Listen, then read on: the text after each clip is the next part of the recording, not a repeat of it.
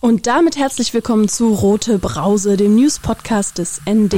Ich freue mich, dass ihr euch heute auch wieder entschieden habt, den Kronkorken springen zu lassen. Heute sprudelt die Brause nicht nur rot, sondern in allen Farben des Regenbogens. Aufmachen, genießen, wegzischen.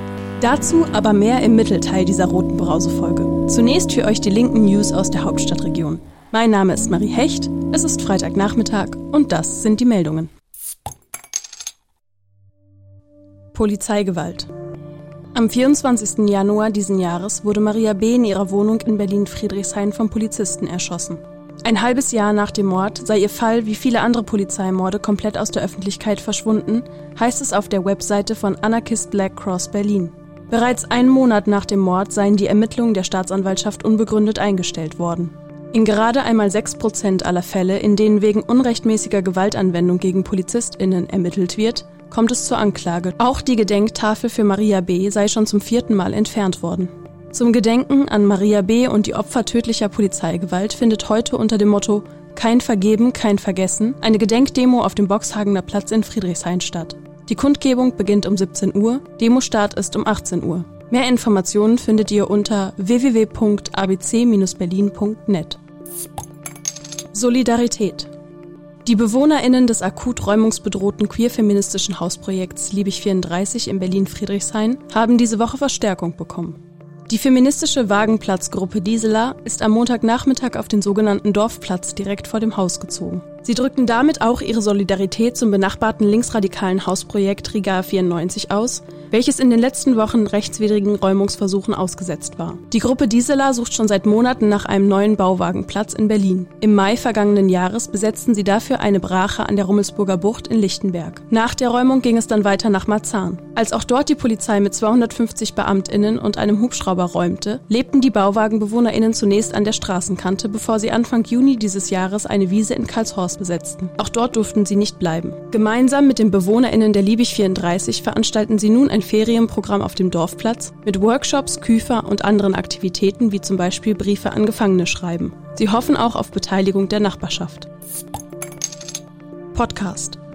Están escuchando a IBS Radio. Der International Women's Space Berlin hat einen neuen Podcast ins Leben gerufen. IBS Radio Karibishwa kusikiza Radio ya International Women's Space. EVS Radio ist eine Podcast-Reihe über die Erfahrungen von Migrantinnen.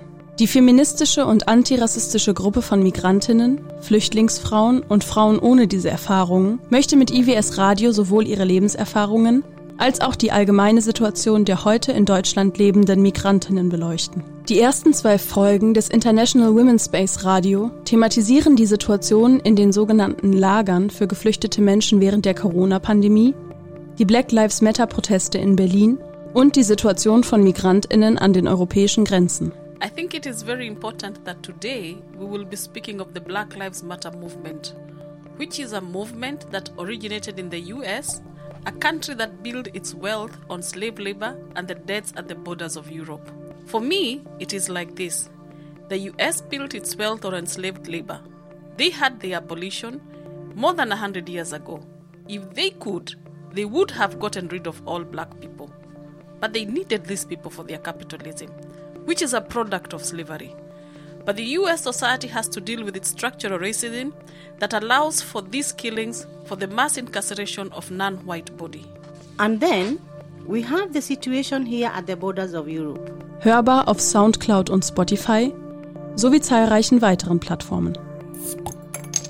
NSU 2.0 Zahlreiche antifaschistisch engagierte Menschen werden derzeit im Kontext des NSU 2.0 durch Rechtsextremisten bedroht. Unter ihnen auch die Berliner Bundestagsabgeordnete Evrim Sommer, die auch einen Zusammenhang zwischen den Drohschreiben und der rechten Terrorserie in Berlin-Neukölln vermutet. Laut Sommer würden die Behörden allerdings nicht komplex genug ermitteln. Auch die Kabarettistin und Schauspielerin Idel Beider erhielt Morddrohungen. Im Gespräch mit Neues Deutschland sagte sie, Für die einen bin ich sozusagen das Sprachrohr, äh, die, diejenige, die es anspricht, diejenige, die auch die Eier hat, das zu machen. Der auch egal ist, ob sie dann die äh, böse Migrantin ist und ob sie dann die schreiende, kreischende Frau ist. Ja, ich habe mich auseinandergesetzt mit dem Thema. Ich weiß das ganz genau, dass ich so wahrgenommen werde, weil schwarze Frauen zum Beispiel auch so wahrgenommen werden. The Angry Black Woman gibt's ganze Literatur drüber. Und durch dieses Wissen ist natürlich bei uns auf unserer Seite eine Art von Empowerment entstanden. Und auf der anderen Seite ist es ein Affront, eine Beleidigung und ähm, äh, äh, absolut unmögliches Verhalten für, sage ich mal, autochtone Deutsche, die eben uns noch als Gäste verstehen. Mehrere Betroffene der NSU 2.0 Morddrohungen berichten über explizit frauenfeindliche Inhalte der Schreiben. Weiße Rose.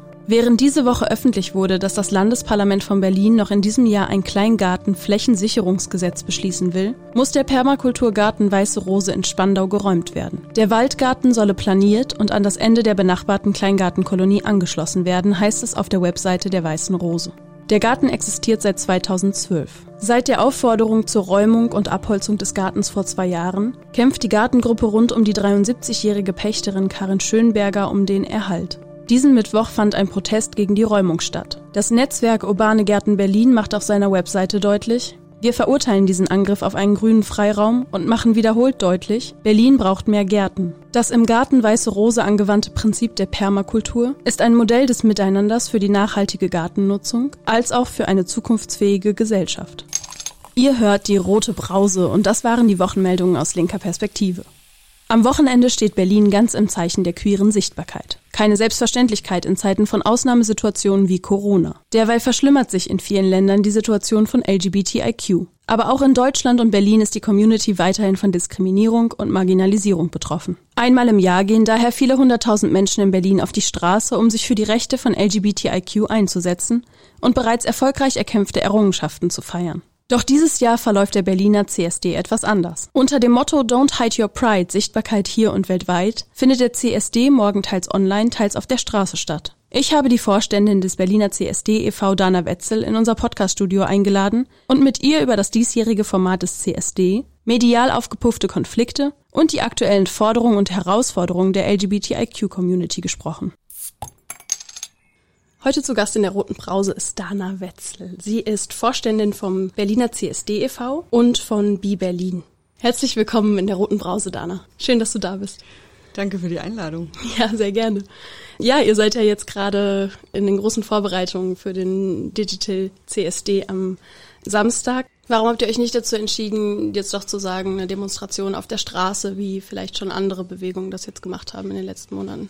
Beim CSD im letzten Jahr waren eine Million Menschen wenn nur fünf Prozent davon kommen, sind wir bei 50.000. Und man kann das auch nicht vergleichen mit Black Lives Matter oder Unteilbar, weil dort kommen die Menschen mit einem anderen Hintergrund hin und das sind reine Demonstrationen. Ähm, der CSD, sage ich immer, ist äh, 50 Prozent Party und 50 Prozent Politik. Die Leute kommen da auch hin zum Feiern, um sich zu feiern, um den Tag zu feiern. Und ähm, ich denke einfach, dass selbst bei so einer äh, kleinen Schätzung wie 50.000, ähm, da hätten wir im Leben mit der Polizei kein keine Einigung erzielen können. Wir haben uns das nicht leicht gemacht, wir haben da lange drüber diskutiert und sind halt zu der Entscheidung gekommen, ähm, wir machen was, weil wir müssen sichtbar sein, auch in einem Corona-Jahr, aber wir machen es anders. Im Vorfeld gab es Vorwürfe, der CSD e.V. würde nicht im Interesse der eigenen Community handeln und sei nur eine kommerzialisierte Party. Nassar El-Ahmad hat auch einen alternativen CSD veranstaltet. Ähm, wie stehst du denn als Vorständin des CSD e.V. dazu? Also die Community war schon immer total unterschiedlich und vielfältig und ähm, wir standen mit äh, Nasser und seinen KollegInnen äh, in einem Austausch. Ja, man mag es kaum glauben, wir reden miteinander. Ich finde das total toll, dass die das auf die Beine gestellt haben, weil es gibt einfach so unglaublich viele Menschen, die nur quatschen und meckern und nichts machen und der hat's einfach gemacht. Und das fand ich großartig. Und wie er es nennt, ist auch absolut seine Sache, denn weder offiziell noch Pride noch CSD sind geschützte Begriffe. Ich empfinde das als eine totale Bereicherung. Ich sehe das nicht als Konkurrenzveranstaltung. Es ist doch super, wenn es eine reine politische Demo gibt, weil er hat sie auch für nächstes Jahr angemeldet zum Stonewall-Tag selber.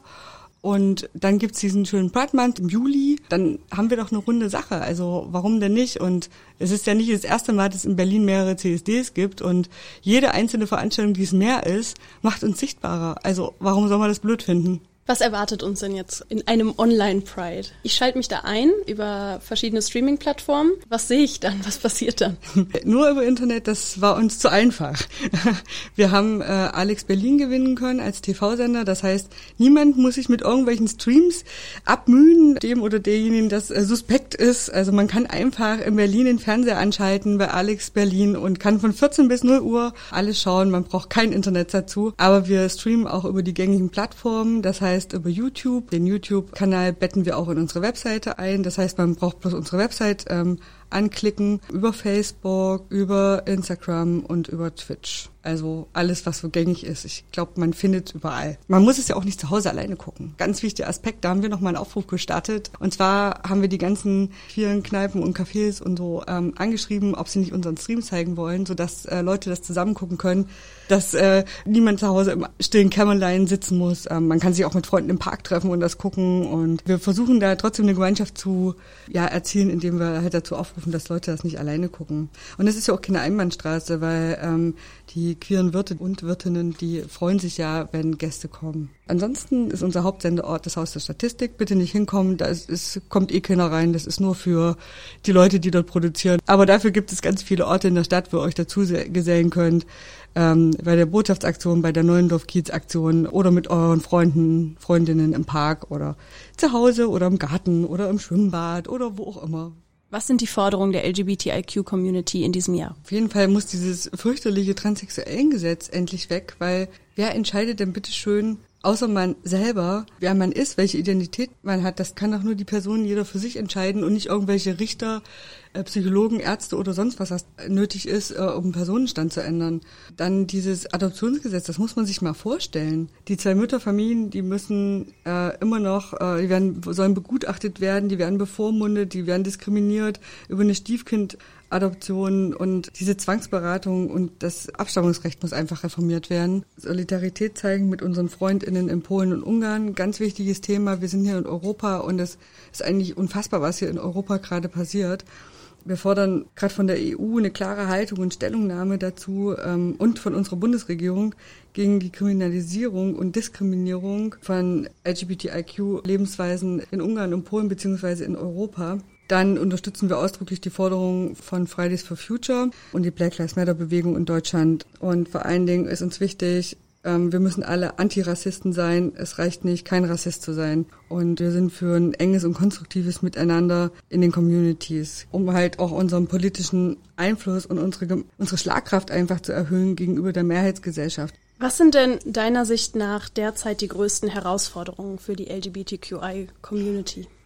Was ich am schwierigsten finde, ist, dass es ähm, einfach nicht möglich ist, diese Community zu vereinen. Das macht mich seit Jahren traurig, aber ich muss das wohl akzeptieren, dass es einfach so ist. Klar sind wir alle unterschiedlich, aber trotzdem eint uns was, nämlich der Regenbogen und dass wir alle Teil dieses sind und wir sind alle Teil der queeren Community, egal ob nun trans, inter, schwul, lesbisch, bi, pan oder auf eine andere Art und Weise queer. Das finde ich eine Herausforderung irgendwie, dass noch mehr Zusammenhalt entsteht, weil gerade jetzt in, in der Zeit, wo so viele queere Zentren und viele Schutzräume in Gefahr sind, sollten wir da tatsächlich an einem schaffen, an einem Strang zu ziehen und gucken, dass unsere Szene nicht den Bach runtergeht. Worauf freust du dich dieses Jahr am meisten? Das ist so eine Herzensangelegenheit gewesen von mir, gerade die kleineren Gruppen mehr in den Vordergrund zu rücken. Und das ist uns tatsächlich gelungen.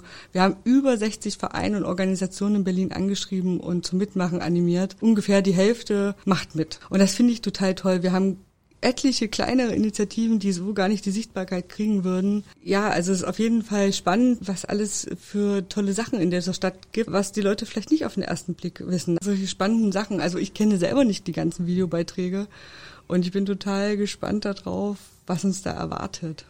Doch die Aktionen und der Pride des CSD e.V. sind nicht die einzigen Veranstaltungen. Hier ein Überblick für den morgigen Samstag. Dana Müller und Manuela Kai vom LMAC organisieren den Dijkmarsch. Wir gehen auf die Straße für lesbische Sichtbarkeit und Lebensfreude. Denn uns ist es wichtig, Lesben in den Fokus zu rücken. Lesben fallen oftmals unter den Tisch oder werden, auch wenn es um homosexuelle Belange geht, nicht explizit genannt.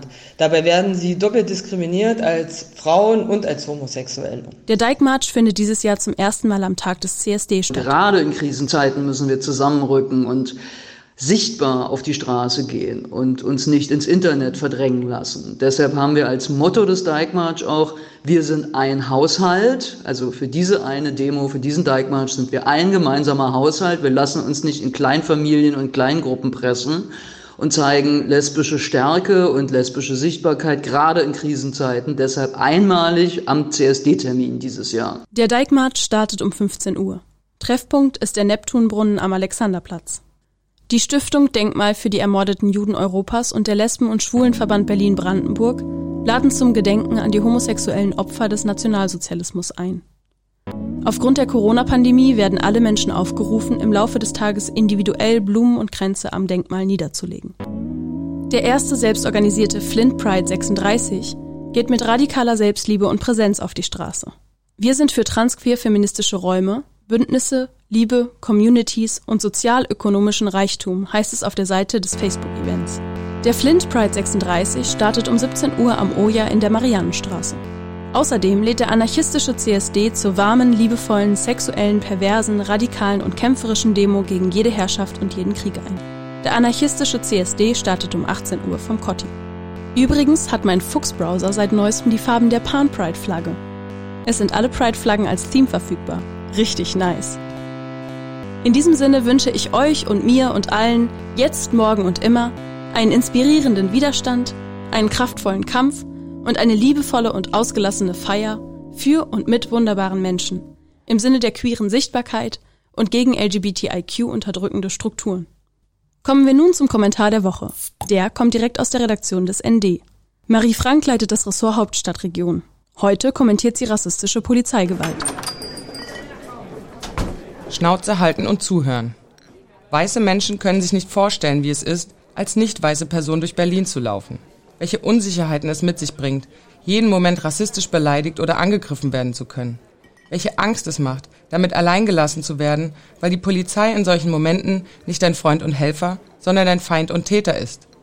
Umso wichtiger ist es, dass dieses Thema endlich breit in der Öffentlichkeit diskutiert wird. Indem Fälle rassistischer Polizeigewalt öffentlich gemacht werden – in dem darüber diskutiert wird, ob die Polizei überhaupt noch reformierbar ist oder nicht abgeschafft gehört, in dem Debatten über die Umbenennung rassistischer Straßennamen geführt werden. Der automatische Reflex bei Weißen ist scheinbar, bei dem Thema sofort Ja, aber oder wir haben doch echt wichtigere Probleme zu sagen und dann wie ein Kleinkind zu reagieren, wenn man ihre Privilegiertheit thematisiert. Stattdessen wäre geboten, einfach mal die Schnauze zu halten und zuzuhören. Natürlich ist das Problem nicht damit gelöst, eine Straße nach einem schwarzen Menschen umzubenennen. Auch wenn dies ein guter Anfang wäre. Immerhin sind nur zwei von 450.000 in Deutschland nach irgendjemandem benannte Straßen Afrodeutschen gewidmet, eine davon in Berlin. Es geht hier um die Sichtbarkeit von schwarzem Leben im öffentlichen Raum, und das ist keine Kleinigkeit. Damit fängt es an. Und es hört erst auf, wenn die herrschende kapitalistische Ordnung, die strukturell auf Rassismus basiert, endlich abgeschafft ist. Das waren die sprudelig-spritzigen Brause-News dieser Woche. Aus Berlin, aus linker Perspektive. Rote Brause, der News-Podcast des ND. Von und mit Marie Hecht. Jeden Freitagnachmittag. Mehr linke Nachrichten findet ihr täglich im Blatt des ND und online unter www.neues-deutschland.de. Alle Folgen vom Rote Brause Podcast könnt ihr nachhören unter neues-deutschland.de slash podcast. Ich mache jetzt Feierabend. Prost!